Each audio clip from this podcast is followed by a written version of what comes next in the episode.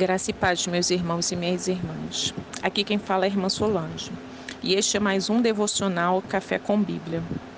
O versículo para nossa meditação nesta noite encontra-se no livro de Gênesis, no capítulo 21, versículo 7, que diz assim: E acrescentou: Quem teria dito a Abraão que Sara amamentaria um filho? Pois na sua velhice lhe dei um filho.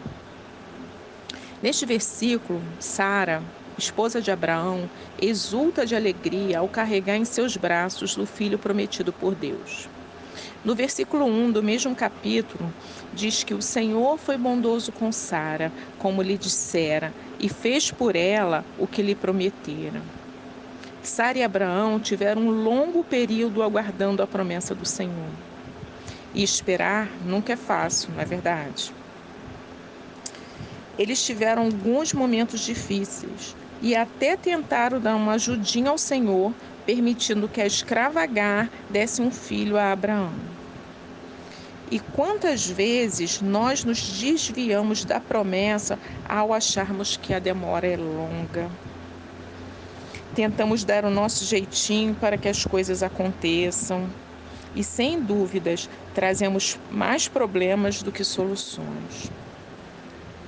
O apóstolo Paulo, em sua oração pelos irmãos da igreja de Colossos, diz no versículo 11 do capítulo 1 assim: Sendo fortalecidos com todo o poder, de acordo com a força da sua glória, para que tenham toda perseverança e paciência com alegria. Perseverança e paciência com alegria certamente não é algo fácil de se obter. No entanto, se a Bíblia nos alerta, é, é para que não caiamos na armadilha do descontamento, que gera amargura, tristeza e tantos outros sentimentos que nos afastam da comunhão com Deus. Meus irmãos, que neste dia e neste ano que se inicia, sejamos renovados em nossos corações com um bálsamo de alegria e esperança e que jamais nos esqueçamos que aquele que nos prometeu não tarda e não falha em suas promessas. Oremos.